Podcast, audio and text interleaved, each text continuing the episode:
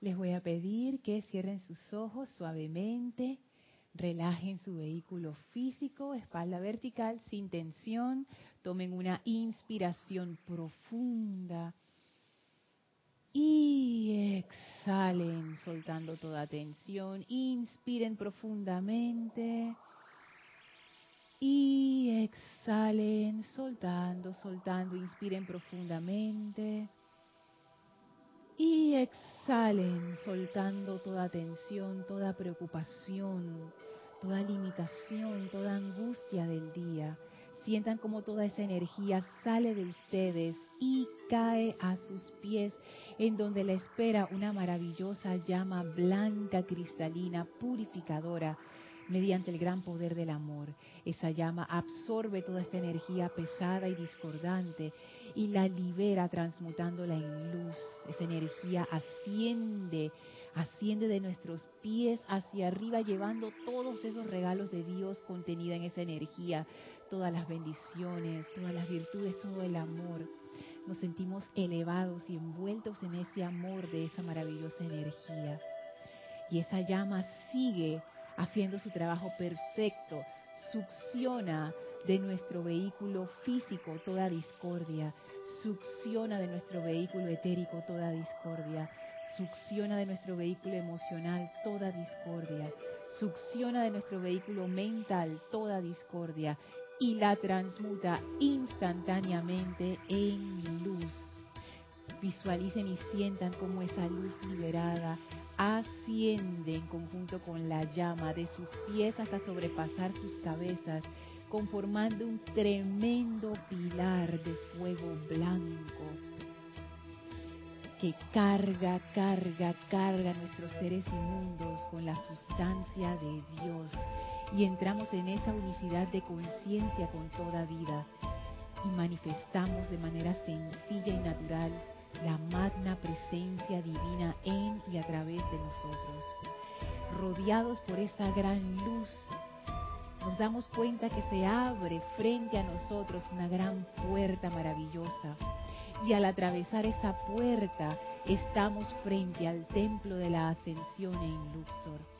Contemplamos sus jardines, sus grandes columnas, su radiación blanca, cristalina, maravillosa.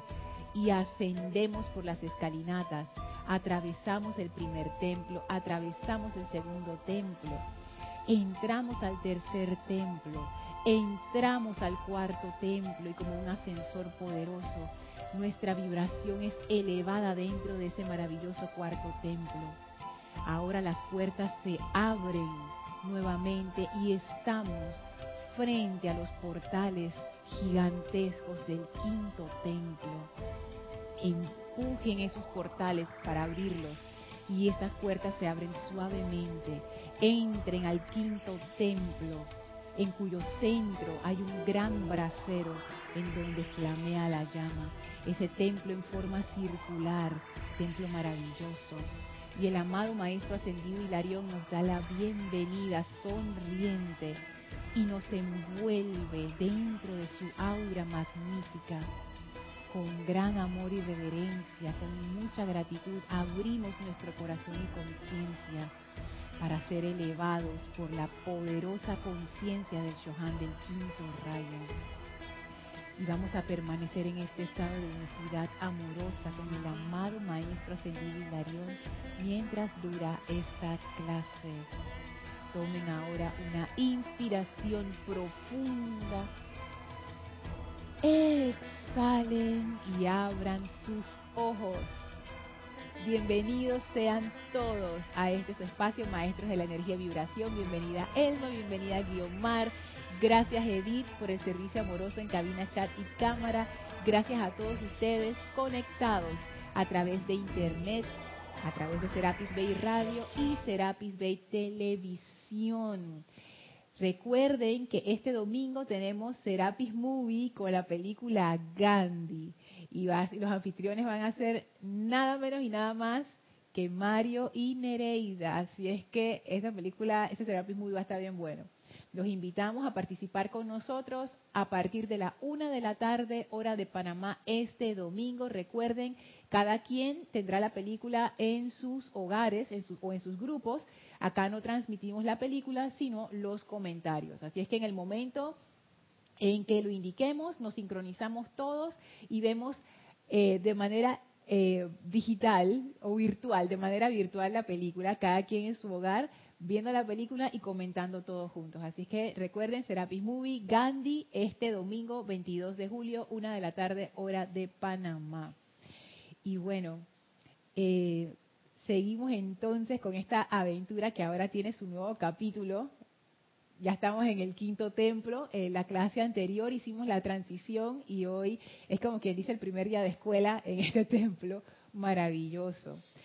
Y les quiero recordar que estas clases son interactivas. Aquí Elma y Omar rápidamente ya van agarrando micrófono y haciendo sus comentarios, pero ustedes también pueden comentar y preguntar a través del chat por Skype Serapis Bay Radio, donde la amada Edith va a recolectar sus comentarios o preguntas y también pueden reportar sintonía y en algún momento de la clase leeremos a los sintonizados. Siempre nos da muchísimo gusto saber quiénes están conectados.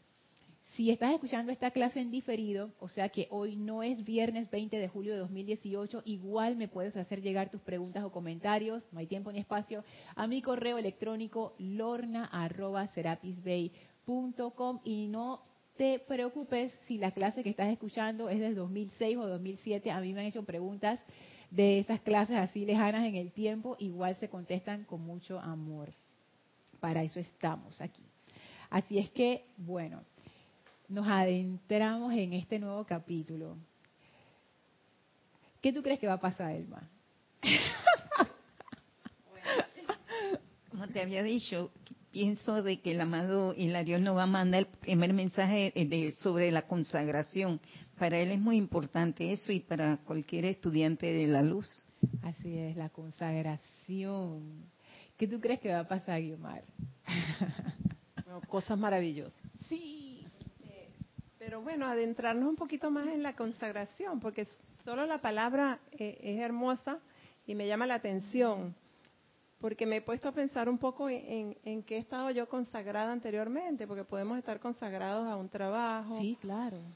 Y a una relación con alguien también. También, pero, pero eh, eh, para que sea consagración, siento yo, tiene que ser em, tiene que ser un servicio que estás prestando, si es un trabajo.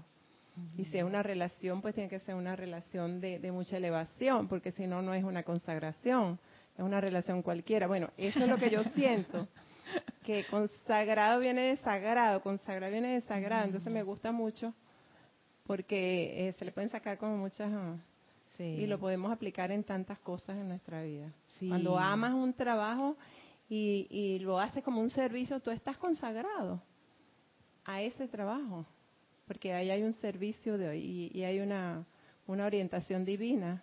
Así es. Me gusta mucho el tema. Oye, sí, ya veo que anticipo entonces muchos comentarios y, y, también mucha exploración, porque efectivamente vamos a irnos por el sendero de la consagración.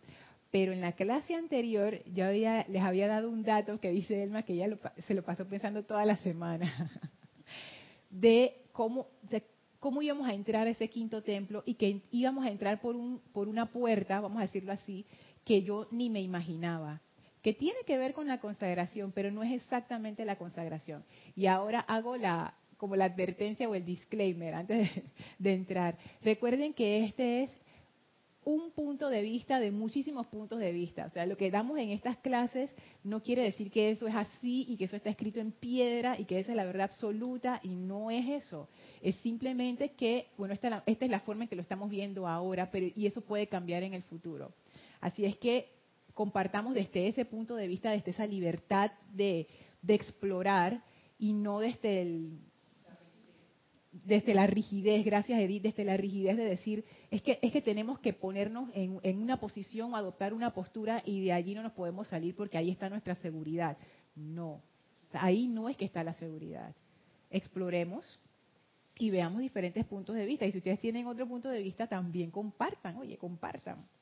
Fíjense, yo sentí esa energía de la entrada al quinto templo. Y llegó así como de repente, porque yo se había notado que desde hace bastante tiempo, meses y meses atrás, no sé si ustedes lo notaron también, ya habíamos empezado a hacer la transición al quinto. De hecho, bastantes discursos que estudiamos ya eran de seres del quinto rayo. O sea, que esa, esa transición comenzó hace, creo que casi hasta como hace un año atrás.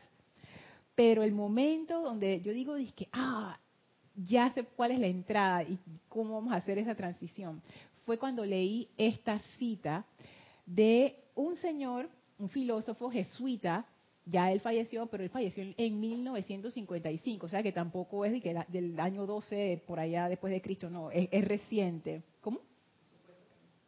Ah, y su nombre es... Ay, no voy a revelar esa información comprometedora. Dice que en 1955 es reciente, hoy es ayer, por razones que, que ya no quiere compartir por el micrófono. bueno, este señor se, ya, se llamaba Pierre Teilhard de Chardin. Y puede que ustedes muchos hayan escuchado de él. Yo no había escuchado tanto de él. Yo sí sabía que era un filósofo, pero nunca me había sumergido en su obra. Todavía no puedo decir que lo he hecho, pero empecé a echarle un vistazo. Ah, la que quedé así como electrificada. Ustedes de seguro esto sí lo han escuchado. Esta frase que dice, nosotros no somos seres humanos teniendo una experiencia espiritual experiencia espiritual, sino seres espirituales teniendo una experiencia humana. Eso se dice mucho en estos ámbitos así de, metafísica y, nueva era. Bueno, él es el que hizo, el que dijo eso. Fue él el que dijo eso. Y escuchen esta cita maravillosa de Pierre Teilhard de Chardin. Algún día, después de lograr la maestría sobre el viento, las olas, las mareas y la gravedad, lograremos para Dios el control de las energías del amor. Y entonces, por segunda vez en la historia del mundo, el ser humano habrá descubierto el fuego. Yo no sé por qué, yo no sé si a ustedes les causa la misma sensación, pero cuando yo leí esto, yo quedé así como que, hasta se me aguaron los ojos, me entró, me, sentí conmovida. Yo misma no puedo entender por qué esto tuvo un impacto tan fuerte. Y ahora vamos a ver qué tiene que ver con el quinto templo. Voy a leerlo de nuevo. Algún día, después de lograr la maestría sobre el viento, las olas, las mareas y la gravedad, lograremos para Dios el control de las energías del amor. Y entonces, por segunda vez en la historia del mundo, el ser humano habrá descubierto el fuego. Y, Pero es ah. verdad, Lorna, si eso lo estamos viviendo. Sí, a ver, explica Elmi, para ver. El amor, el, diario vivir en tu contorno, a lo que realmente sientes gratitud, la oportunidad que se te presenta, el amor. El amor. Y el, el fuego es lo que genera nuestro cuerpo a través de la energía divina que nos da vida ahí yo vi una relación hermosa también entre el amor y el fuego. Porque el quinto templo, según nos dice el maestro ascendido Serapis Bey, es el templo, ahí pasan muchas cosas, pero una de las que pasa es que cuando uno llega ahí, a uno le enseñan a usar el fuego sagrado. Uno comienza a ser activo en la actividad ceremonial. Y se te empieza a enseñar cómo tú puedes atraer ese fuego sagrado. Y entonces cuando yo leí esto, ahí me pareció tan claro esa conexión entre el amor y el fuego. O sea, fue, me di cuenta que es que es eso. Y fíjense que habíamos estado hablando del amor en las últimas clases del cuarto templo. El amor no como un sentimiento, porque tú puedes experimentar amor como un sentimiento. Estábamos hablando del amor como una fuerza, como esa fuerza, no sé, cósmica, porque no es, no es una fuerza que está constreñida solo a nuestro planeta según los maestros ascendidos, es una fuerza universal. Pero qué mejor comparación del amor con el fuego sagrado. Y es que claro, es que y fíjate, es que uno tiene yo, yo tenía la impresión de que fuego sagrado, porque los maestros dan algunas definiciones de fuego sagrado y son definiciones así como bien técnicas. Entonces ellos te dicen, fuego sagrado es vida calificada. Pero ahí no hay como mucho, tú sabes, ¿no? Yo, a mí me parece un poco seca, o también yo no la entiendo bien, esa es la verdad. Pero cuando yo vi esto del amor y cómo ese amor es realmente el poder detrás del fuego, y noten la relación con la consagración, ¿En qué se basa esa consagración? En ese fuego, en ese fuego ardiente que es el amor. El amor es esa puerta a través de la cual uno entra al quinto templo. No es como yo pensaba intelectualmente que es, ah, la verdad, o tú sabes, ay, la concentración. Y nuevamente repito, hay muchos puntos de vista, no es que este es el único, este, esta es la forma en que yo lo estoy viendo en este momento, eso puede cambiar, pero en este momento, y puede ser que como todavía esté con esa con ese impulso cuando estábamos estudiando la gracia y el amor, que eso a mí me, me como me impactó muchísimo y eso cambió para siempre todo mi esquema y, mi, mi, forma de aplicar la enseñanza y mi misma práctica espiritual. Para mí fue una, una cosa importantísima Gracias, Maestro Ascendido Kusumi, por esa enseñanza maravillosa. Puede ser que por eso lo esté viendo así, pero el amor, el amor es la entrada al quinto templo. Hay algo tan hermoso que dice el arcángel Zadkiel. Creo que eso está en uno de los diarios del amado Saint Germain. Ay, tú una vez lo trajiste también, me acuerdo. Que los, los sacerdotes visten ropajes de amor. Y él decía, los sacerdotes visten ropajes de amor. Ese es el verdadero sacerdocio no es de que ponerte una capa, no es mover las manos así, no es pararte a hacer un ceremonial ni oficial. No, es más que eso, es más que eso. Y cuando Kira hablaba en su clase del miércoles, la clase anterior a esta clase acerca del ritual, la rutina y el ritmo, yo veo cómo las cosas se relacionan. Y yo veo lo que tú, lo que tú decías, Yomar, de consagrar, de la parte de hacer sagrado, la conexión que eso tiene con el ritual sea, que no estoy haciendo las cosas por hacer, no estoy haciendo las cosas de que viviendo por vivir, sino que mi vida tiene un propósito, tiene un significado. Y no solamente eso, sino que mi vida es algo sagrado, es algo importante. Edith. Lorna, es que ya pasamos los cuatro primeros templos. Ya aprendimos a convivir uno con otro, aceptar las cualidades de, cada uno de los que tenemos alrededor y de no ver la parte negativa en ninguno, porque todos somos uno. Ya eso lo aprendimos en los cuatro primeros. En el quinto, ya no vemos esas cosas. Entonces servimos realmente. Servimos por ese amor que hemos aprendido en los anteriores. Sabes, Edith, tus palabras son las palabras del maestro. Fíjate lo que dice. Claro que sí, claro que sí.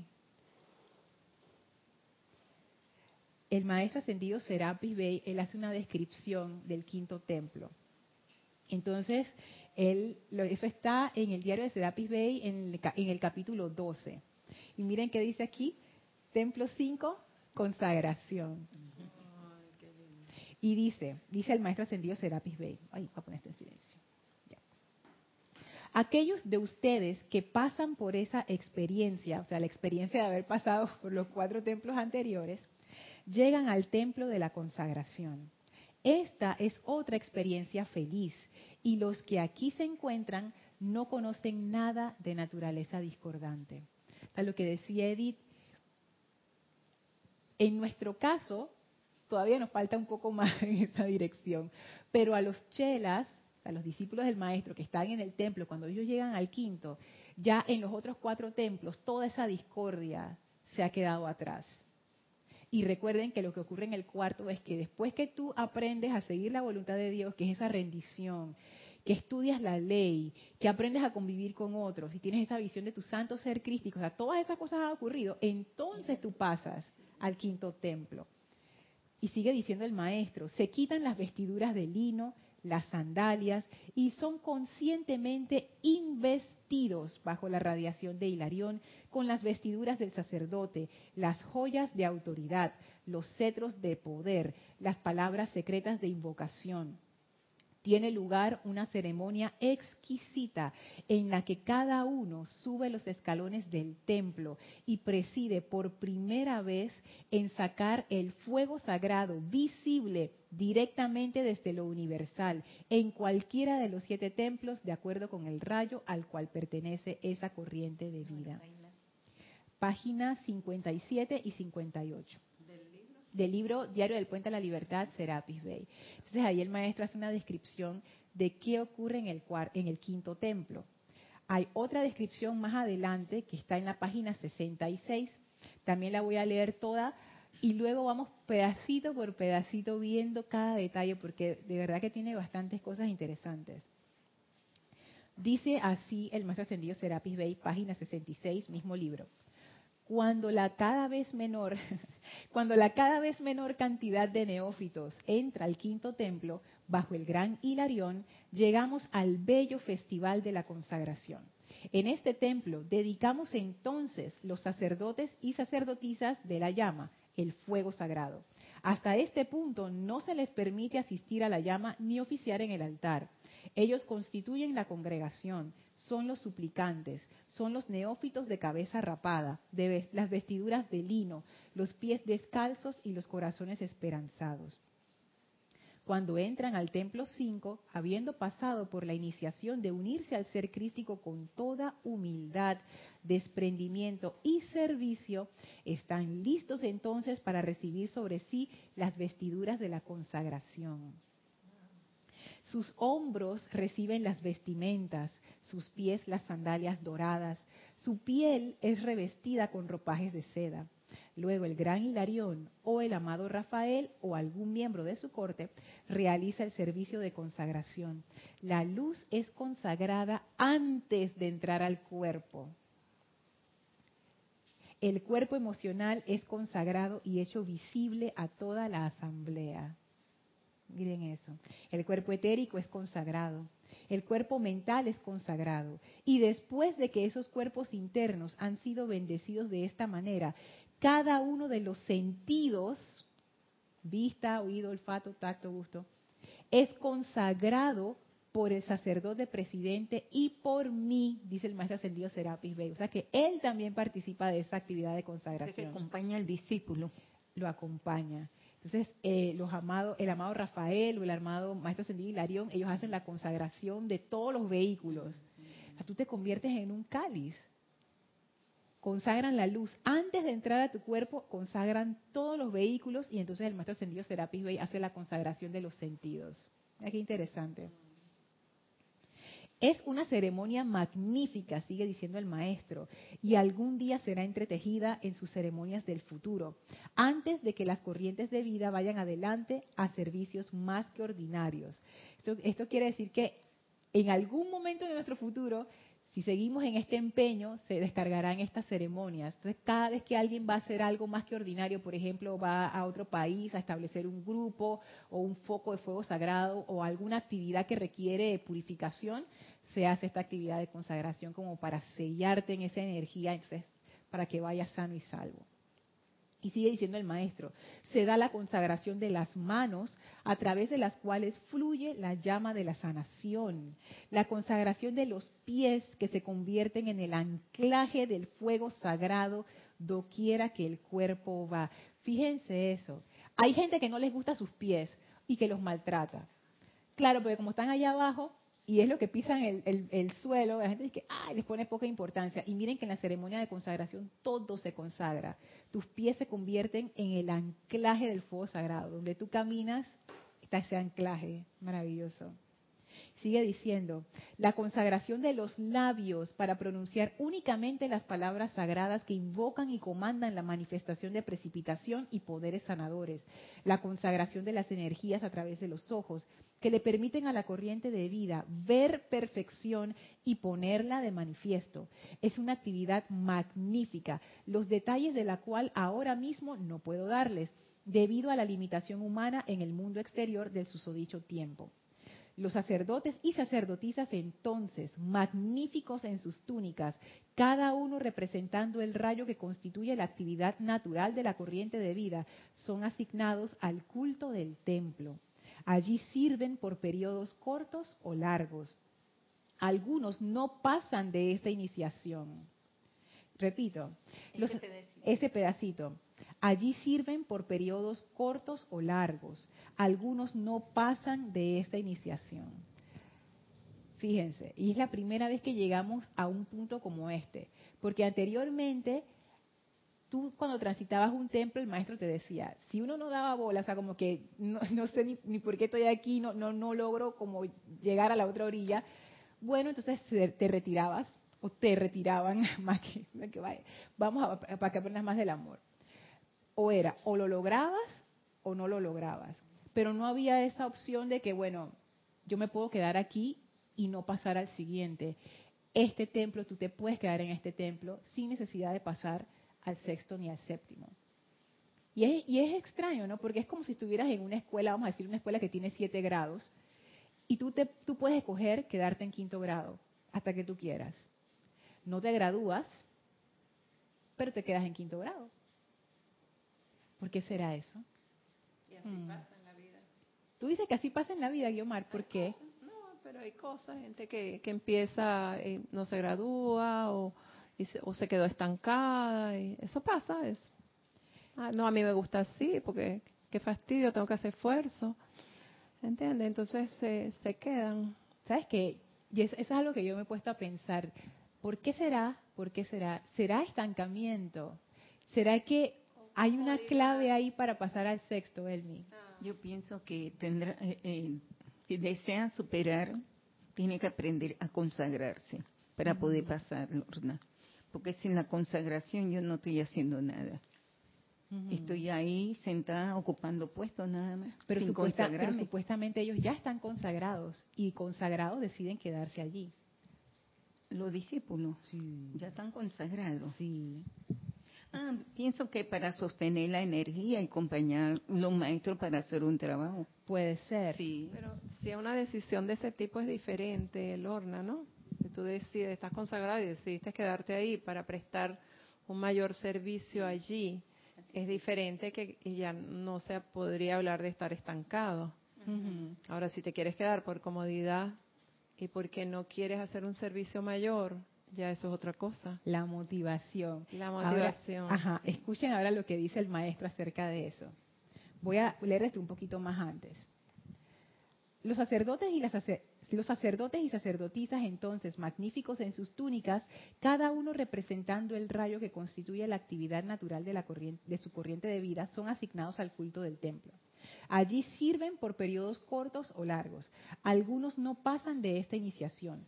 Muchos de ustedes en este salón han permanecido como sacerdotes y sacerdotisas del fuego sagrado durante toda una encarnación, ya que de nuevo cuando llegan al templo 6, la iniciación en desprendimiento y servicio es tal que muchos escogen no incorporar las energías en una misión que pueda no ser exitosa y perder el bien acumulado que los llevó al culto del templo.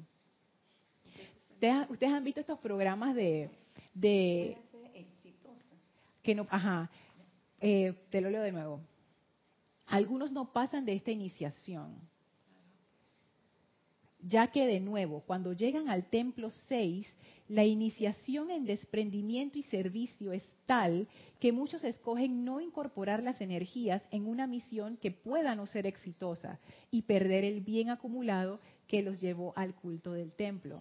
O sea, tú tienes la oportunidad de incorporar tu energía a una misión, pero esa misión no tiene garantías porque esas misiones tú no sabes si va a funcionar o no va a funcionar. Entonces ellos dicen, como en estos programas les iba a decir, que son programas que tienen una ruleta. Entonces cuando están jugando la gente, dice, bueno, tienes cinco mil euros, ¿te quedas o te arriesgas? Entonces el público dice, no, quédate, quédate. Entonces la persona está ahí que me arriesgo o no me arriesgo. Entonces hay gente que dice, no, me quedo, me quedo con los, con los 5 mil y pasa la oportunidad. Hay otras personas que dicen, apuesta los 5 mil, pero cuando tú apuestas los 5 mil, tú puedes perder los 5 mil. Pero también puedes ganar el doble. Entonces es una situación así, como que se te presenta una oportunidad, quizás sea así, no sé, en donde tú tienes esa, esa opción. Si te vas a la misión, puede que funcione, pero puede que no y pierdes obviamente tu estatus en el templo porque ya sales del sales del templo. Y Martí vas a decir algo. Jesús se arriesgó. Sí. pero también podía pasar lo que tú decías, estando en el mundo humano, él ha podido bajar su vibración y quedarse. Entonces, eh, pues era un riesgo muy grande lo que él, toda su misión fue un riesgo. Sí. Porque estaba con seres humanos, pues que no tenían sus niveles de conciencia y lo podían hacer bajar de vibración en cualquier momento. No, y de hecho eso es lo que dice el maestro que ocurre.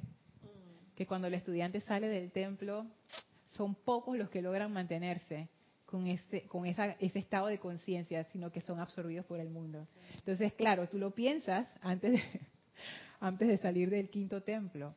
Es interesante, ¿no? Sí, pero el Maestro Jesús estaba tan consagrado que estaba muy seguro de él, que él sabía que él iba a poder sacar la meta adelante. Bueno, no, no sé, él definitivamente estaba, él estaba bien preparado, Sí. pero igual la misión era un riesgo, porque pudo haber, por ejemplo, en el momento de la crucifixión, sabes que la Madre María tiene un, un párrafo acerca de eso, que ella dice, si yo no hubiera educado a Jesús como lo hice, cuando hubiera llegado el momento, él hubiera salido corriendo a los montes. Porque imagínate, si yo te pro- sobreprotejo o, o no te enseño las cosas como son o no te doy la disciplina que tú requieres, no aguantas. Tú puedes ser muy Jesús y muy todo, pero si tú no tienes esa preparación, que esa preparación también él la vivió en el templo este de, porque él hizo el recorrido por el templo de Luxor, igual que la Madre María. Cuando llega el momento, mira, te va entrando el miedo y te paralizas y no haces nada. Y, y hubiera sido, aparta de mí este cáliz y quédate con tu cáliz, no, no vuelvo. Entonces, sí había un riesgo allí. Y es que los mismos maestros ascendidos nos dicen que con los seres humanos tú no, o sea, tú- no hay garantías. Tú puedes pensar que la cosa va bien, pero de repente se voltea y ya no va bien. En esa forma sí. Sí, y uno mismo no nos ha pasado, bueno, a mí me ha pasado que a veces uno dice, no, que fulano tú vas a ver, y después cuando llega el momento dice, hey, ¿qué pasó? En la puerta del horno se quema el pan. Así es. Vamos a leerlos conectados. Sí. Bendiciones para todos, nos dice Juan Carlos Plaza desde Bogotá, Colombia. ¡Ey, Dios te bendiciones! Hola, mil bendiciones y un abrazo a todos. Nos dice Leticia López desde Dallas, Texas. Dios te bendice. Dios te bendice, Leticia. Buenas tardes, saludos y bendiciones. Les manda Eric Campos desde Heredia, Costa Rica. Dios te bendice. Dios te bendice, Eric. Qué gusto.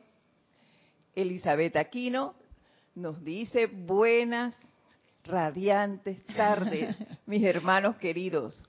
Dios los bendice, te bendice Lorna y a todos los hermanos. Ilumina, ilimitadas bendiciones a todos. Bendiciones, Dios te Elizabeth. bendice. Gracias por Yari- esa lluvia de bendiciones. Yari Vegas les manda bendiciones de amor para todos. Ay, Dios te bendiciones, bendice, Yari. Yari. Amor y bendiciones para todos, hermanos, nos dice Olivia Magaña desde Guadalajara, México. Hola, Bendiciones, Oli. Anel, Oli. Dios te bendice, Oli. Gracias, Edith. Gracias a todos por reportar su sintonía. Muchísimas gracias. Ay, qué bien acompañada me siento. Ay, qué emoción, qué emoción. Bueno, ay, qué lindo, qué lindo. Entonces, bueno, después de haber leído esto, ya tenemos una idea de qué es lo que ocurre en el quinto templo. Tiene mucho que ver con consagración, tiene mucho que ver con fuego sagrado también. Y por eso para mí fue una gran sorpresa encontrarme con la cita de Taylor de Chardin que menciona el amor. El amor como, a por lo menos así lo interpreté yo, como ese poder que está detrás del fuego.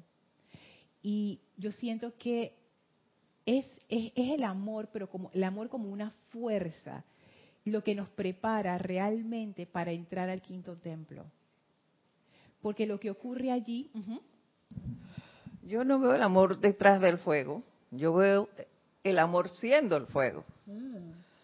Porque, es, eh, bueno, si lo ponemos en el plano humano, cuando tú sientes amor por algo, tú sientes esa vivencia, esa energía que te hace eh, seguir o te hace hacer lo que, lo que tú estás pensando. Ujú. Sí, sabes que es interesante eso porque yo pienso que la razón por la que usamos el fuego como analogía del amor es que el fuego se diferencia de los otros tres elementos en lo siguiente. Si yo te quiero dar agua, Elma, tú pones tu vaso y yo te doy agua, yo quedo con menos agua. Si tú me pides un poquito de tierra de mi maceta para sembrar tu planta, yo te doy mi de, de mi tierra, yo quedo con menos tierra. Igual con el aire. Dice que, ay, este globo está lleno de aire, pero dame un poquito de aire, pa, te lo paso. O un tanque, si estamos buceando las dos, te doy, te doy de mi tanque de aire. Pero el fuego es diferente. Si yo tengo una vela encendida y tú quieres encender tu vela, yo te la enciendo y ahora hay más fuego, no hay menos. Y ese es el caso del amor. Cuando hay amor, por ejemplo, hay amor en mí y de repente nos amamos tú y yo, Elma, no es que yo tengo menos amor, sino que al, yo darte amor y tú darme a mí, las dos crecemos en amor. Y si se suma Guiomar, se crece más en el amor. Y yo, yo lo veo que es algo como exponencial.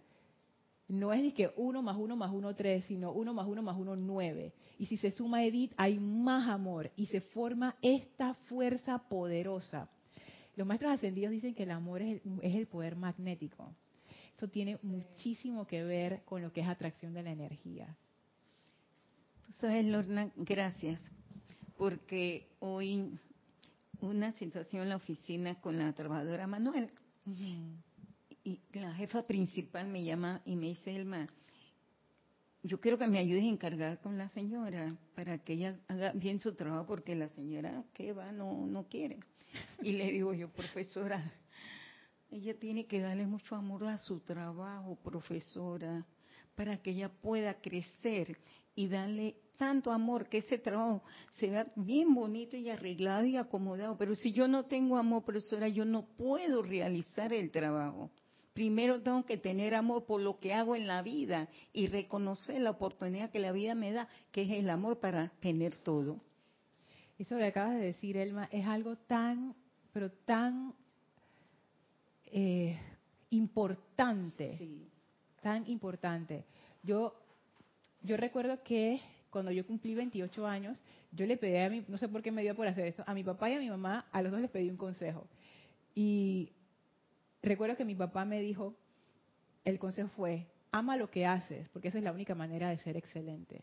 y es cierto. Tú puedes ser muy bueno haciendo algo que no te gusta, pero para lograr excelencia, para tú estar entre los top, entre los que están, tú sabes, en la punta del cohete, tú tienes que amar lo que tú haces. No puede ser de otra manera.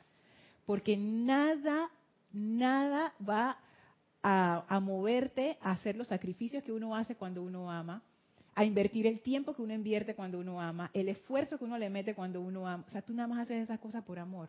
O esa fuerza que tú decías, Edith, que te mueve y que realmente se siente como un fuego. O sea, tú sientes ese, como esa, esa fuerza, es, exacto, es un motor, ese motor como detrás impulsándote.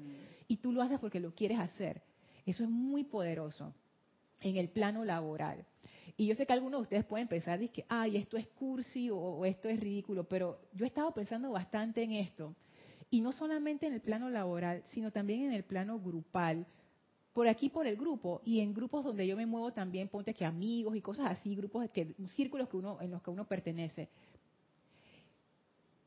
Y yo veo ahí con lo, importante de, la amabilidad que dicen los maestros ascendidos, porque amable es amar, pues. Cuando tú tratas a una persona sin amor, es como si tú le echaras veneno a una planta. es, es terrible. Yo no sé si ustedes los han tratado con desamor alguna vez o alguien les ha hecho una grosería. A mí sí me ha pasado. Qué feo. Exacto. Oye, dice, eso duele y pone una carita así.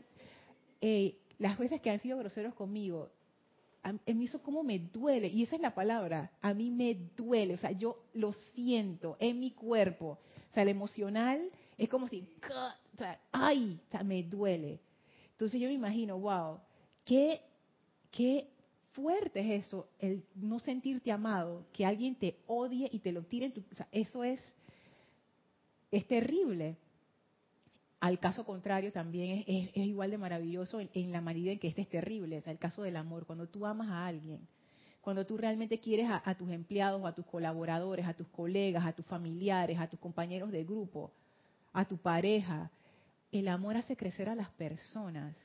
Y yo no estoy hablando de ser condescendiente, porque esa es la, cuestión, ¿no? La gente dice, ay, el amor, y de una vez uno salta, la mente es así, a la condescendencia, dice, ay, ahora le tengo que poner una alfombra, pues, y lo tengo que tratar bonito, y le tengo que pasar todas las cuestiones.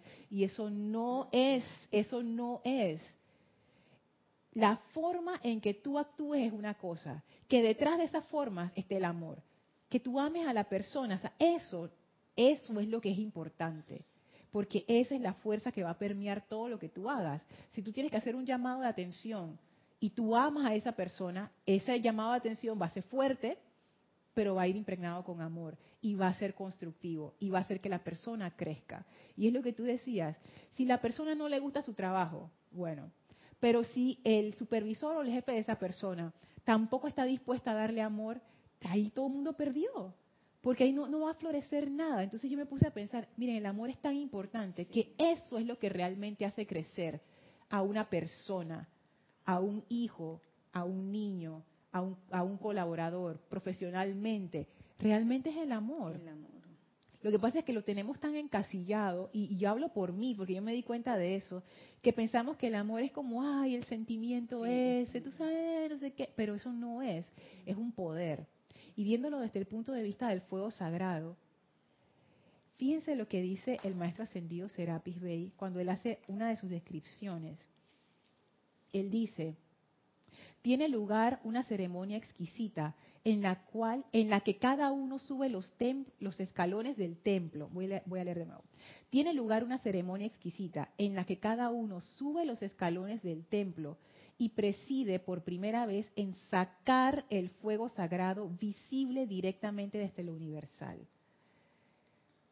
Para tú atraer esa energía, tú tienes que, noten la palabra que usé, para poder atraer esa energía, tú te tienes que convertir en un magneto de esa energía. ¿A qué energía responde el fuego sagrado? Sí o sí, a la energía del amor. Dicen los maestros, esa es la energía más alta y máxima que hay en todo el universo. Lo que decía Kira en su clase anterior, Sí. el poder del amor es el máximo poder. Y los maestros ascendidos te lo dicen. Al final, lo que tú logras es la maestría sobre el amor.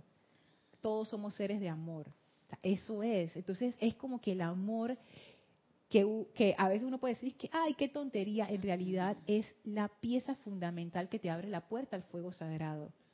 Comprendiéndolo de- desde esta manera, yo pienso, y esta es una posición individual, que uno realmente no puede oficiar, ser un sacerdote como lo dicen los maestros ascendidos, no el ejercicio que hacemos nosotros aquí en el grupo y que hacen ustedes en sus grupos. Me refiero a este caso cuando realmente se es un sacerdote investido por los maestros ascendidos. Uno no puede lograr ese nivel si no hay ese amor. ¿Sabes, Lorna, que lo- la profesora me, me manda a buscar porque los otros son supervisores y tienen otra mentalidad, ¿no?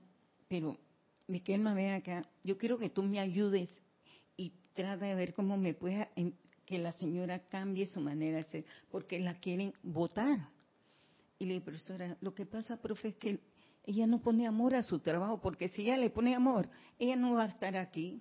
Todo el mundo se pone contento. Todo el mundo se alegra de ver que todo queda bien, todo arreglado y todo, pero hay que darle amor a lo que uno hace, profe.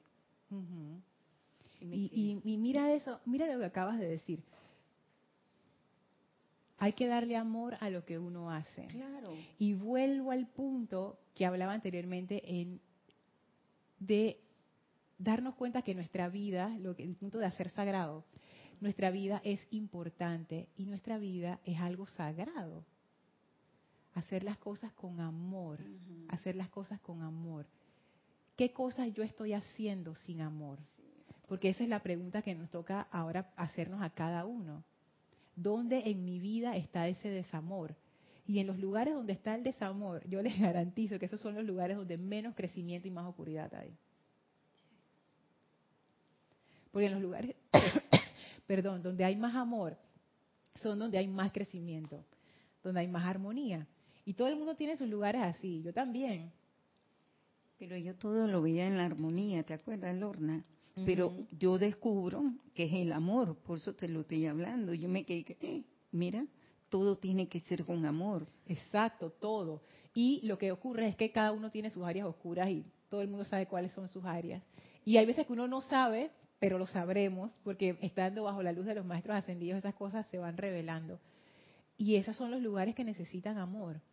Amor como ese poder y como esa fuerza. Hasta barrer el piso, hay que darle amor. El terapiador también, amor, para que él limpie y haga su trabajo bien. Pero yo soy la que le voy a ofrecer esa, esa radiación de amor. Y me gusta ese ejemplo, porque uno pudiera pensar, ah, pero es que trapear, qué tontería. Barrer, ay, qué pereza. o no sé, o hacerle el almuerzo a alguien, ay, ahora tengo que ir a cocinarle fulano de tal para que se lleve esa comida, ay, no. O vestirme, ay, la misma ropa de siempre. Y nuestras vidas se van permeando con desamor y no nos damos cuenta. O sea que amar es vital, porque el amor te hace un magneto, te hace un magneto de esta energía. El amor te permite consagrarte. Que si uno, imagínate que uno lo obligaran a consagrarse a algo que a uno no le gusta. Qué sufrimiento. Como esta señora. De seguro ella no quiere ser trabajadora manual, no le gusta lo que está haciendo y entonces ella se siente obligada. Pero bueno, uno necesita buscar su propio sendero, eso es importante.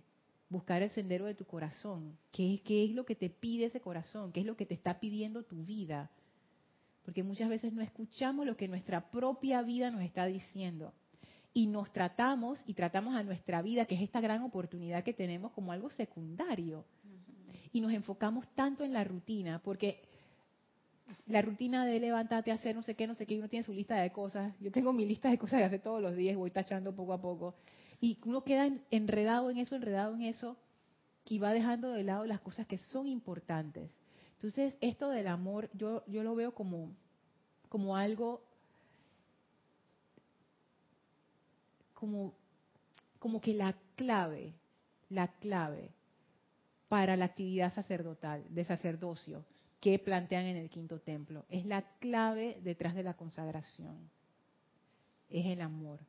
Porque el amor es ese magneto que te permite no solamente sostener una actividad de esa manera, sino que tú atraes esa energía. Y el amor también siento yo que es ese, ese poder gobernante que pone todas las cosas en orden. Yo lo veo como, como si fuera un sistema solar, así y tú estás en el centro, y ese centro es amor, ese sol es el amor.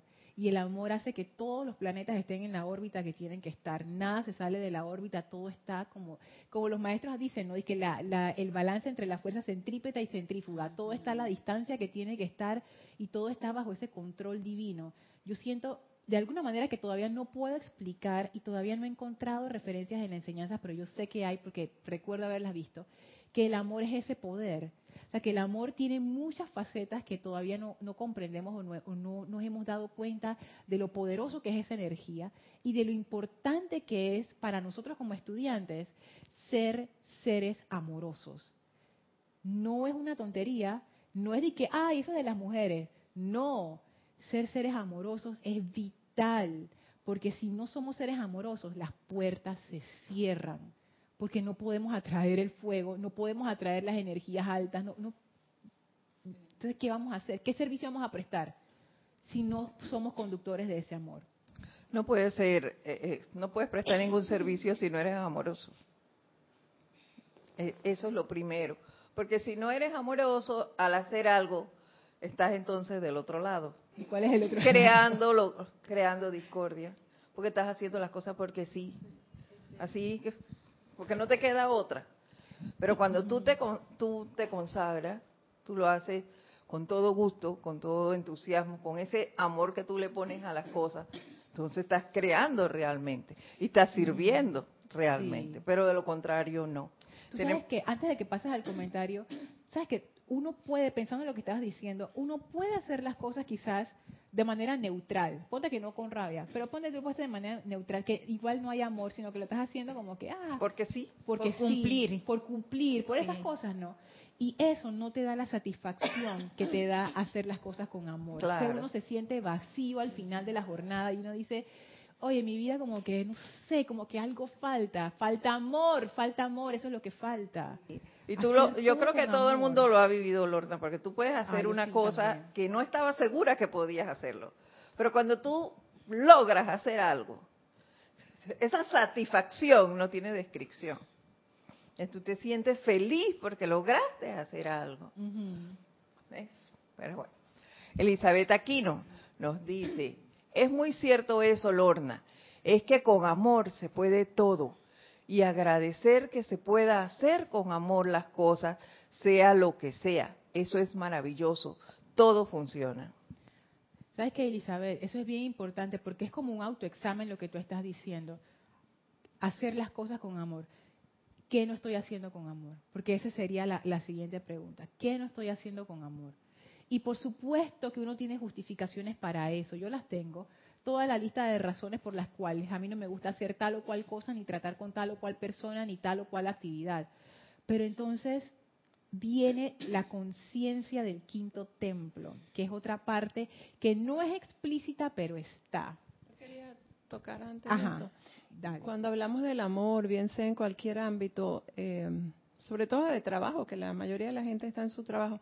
Yo creo que el, elemento importante para tú dar amor, porque es muy fácil dar amor a, quien amamos de verdad, pero a los otros que no nos cae muy bien. Entonces ahí es donde viene la, comprensión y la tolerancia y el investigar, porque el caso que ponía Elmi, este, porque no le gusta su trabajo. Entonces yo diría, un buen jefe debería investigar qué pasa con esta chica o señora porque ese es el amor, justamente.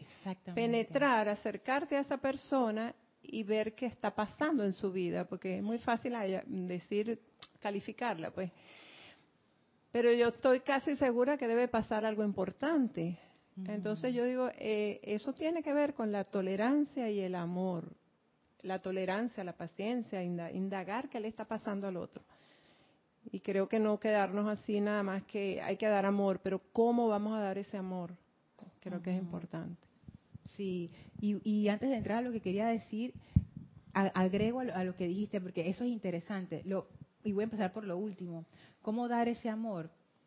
Acción, actividad. Recuerden que el amor, de estas maneras fascinantes los maestros, ellos lo relacionan con el tercer rayo, que es el rayo también de la actividad tolerancia es una, es, la tolerancia es una decisión, es una decisión que yo tomo en no prejuzgar a una persona y mantener mi mente abierta y decir, tú sabes que yo quiero comprender por qué esta persona está haciendo lo que está haciendo.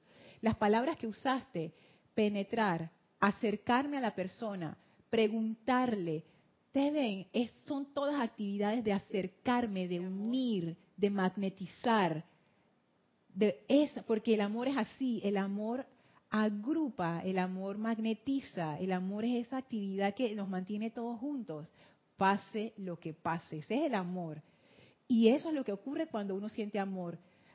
En ese caso, que no es algo sentimental, no es de que, ay, yo voy a tener un romance con, con la trabajadora manual, no, pero si hay amor, tu jefa va donde la señora, porque ella es la jefa, en vez de delegarte a ti el asunto, porque tú sabes, como quien dice, Elma que se encargue, yo no, yo no me, no, me voy a molestar por esas cosas, o yo no sé. Eso no está en mi...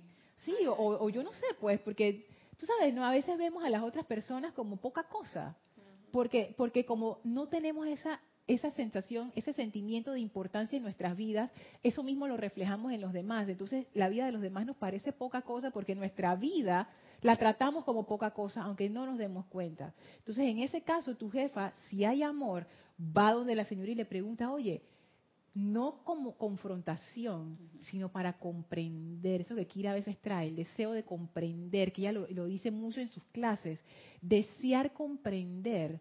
Sea, porque tú no lo comprendes, pero ese, ese deseo por lo menos de dar un paso y decir, sabes que yo no lo haría así, pero yo quiero entender por qué tú lo haces así o por qué tú lo ves de esa manera, en vez de cerrarte y decir, yo tengo la razón y esto es así y punto. Lo que pasa es que había 18 personas que trabajan ahí y, y la profesora sabía que los 18 no le iban a dar el favor a la señora y me manda a buscar a mí para ver cómo yo podía ayudarla, de pensar cómo, qué se podía hacer antes de tomar la decisión de las 18 que querían que la votaran. Bueno, pero es que ahí está la cuestión, ahí está la cuestión. y, no lo y no lo no lo pongamos sentimental, es simplemente darnos cuenta de esa fuerza que es como una fuerza de buena voluntad. Esta es como la manera menos sentimental que yo tengo para explicar a alguien a qué yo me refiero con esa fuerza de amor. Es como buena voluntad. Actuar con buena voluntad, en vez de uno sentirse ofendido o agredido, es como darles esa buena voluntad y abrir una puerta, el beneficio de la duda. O sea, en vez de prejuzgar, yo por lo menos, ¿sabes? Pregunto, deseo de comprender. Y lo que les quería decir que hay algo que es parte del quinto rayo que no está explícito, pero está como sobre ese quinto rayo y sobre la parte de la consagración. Es que cuando tú llegas a ese templo,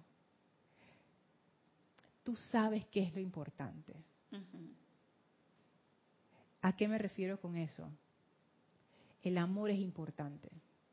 Eso es lo que es importante. No son importantes, y yo sé que yo lo estoy diciendo, yo no lo he logrado, quiero lograrlo, aspiro a lograrlo, pero igual lo voy a decir, porque por lo menos intelectualmente he empezado a pensar y a darme cuenta, tú sabes que yo creo que esto va en esta dirección. Y por eso se los comento, a ver qué piensan ustedes. El amor es lo importante. No son importantes mis peleitas, mis necedades, mi marrumancia, eh, que yo, ay, que fulano le tengo rabia, que no sé qué, que esto me da pereza, no.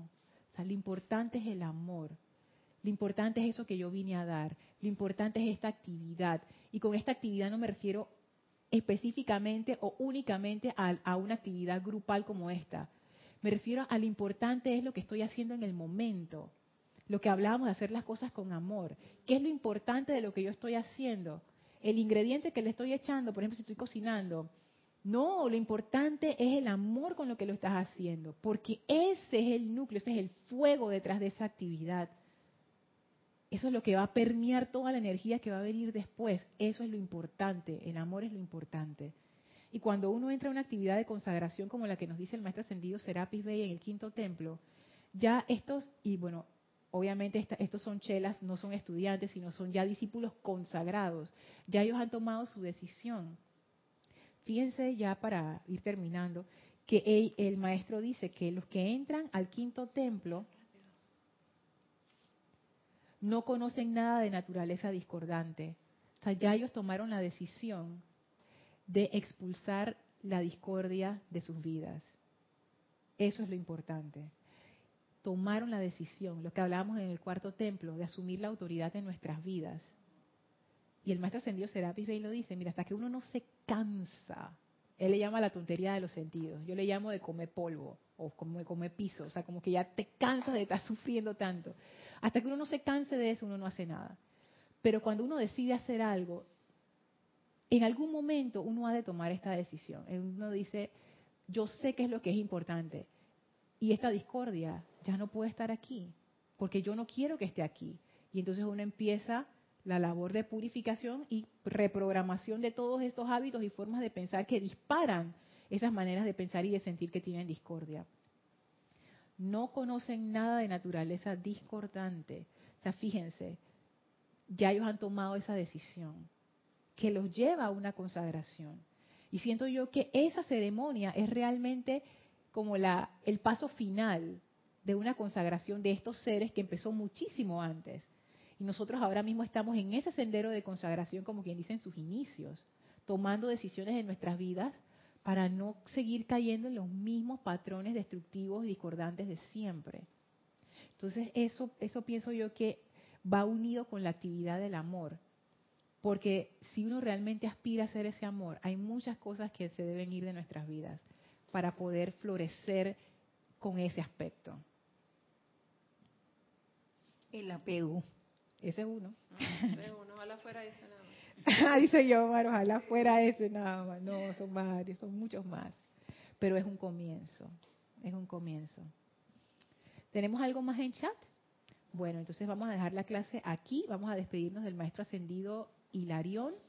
Les voy a pedir que cierren sus ojos, tomen una inspiración profunda y exhalen y lleven su ojo interno ante la presencia del Maestro Ascendido Hilarión. Abran ese ojo interno y vean al Maestro frente a ustedes, radiante en esa aura verde magnífica de su presencia. Y permitan que el amado Maestro Ascendido Hilarión los bendiga ahora con esa tremenda fe que es suya para dar, con su gran consagración, con su inmenso amor y gracia y que nos dé la bendición de realizar esa verdad que Dios es en cada uno de nosotros, adentro, sabiendo que somos esa presencia de Dios. Le damos gracias al Maestro Ascendido Hilarión por esta enseñanza que esperamos que se vuelva vida dentro de nosotros para aplicarla en nuestras vidas. Con gran reverencia nos despedimos del Maestro y ahora nos retiramos del quinto templo, nos retiramos del cuarto templo, nos retiramos del tercer templo, nos retiramos del segundo templo, nos retiramos del primer templo, descendemos las escalinatas, atravesamos los bellos jardines y regresamos en conciencia al sitio donde nos encontramos físicamente, descargando a nuestro alrededor esa magna energía de ascensión y verdad. Tomamos ahora una inspiración profunda. Exhalamos y abrimos nuestros ojos. Recuerden, este domingo será Peace Movie, una de la tarde, hora de Panamá, la película Gandhi. Va a estar buenísima, no se la pierdan. Muchísimas gracias por sus preguntas, gracias por su atención, gracias Edith por el servicio amoroso en cabina, chat y cámara. Yo soy Lorna Sánchez, esto fue Maestros de la Energía y Vibración y deseo para todos ustedes el amor de la presencia de Dios yo soy para que se descargue a plenitud a través de cada uno. Mil bendiciones. Gracias.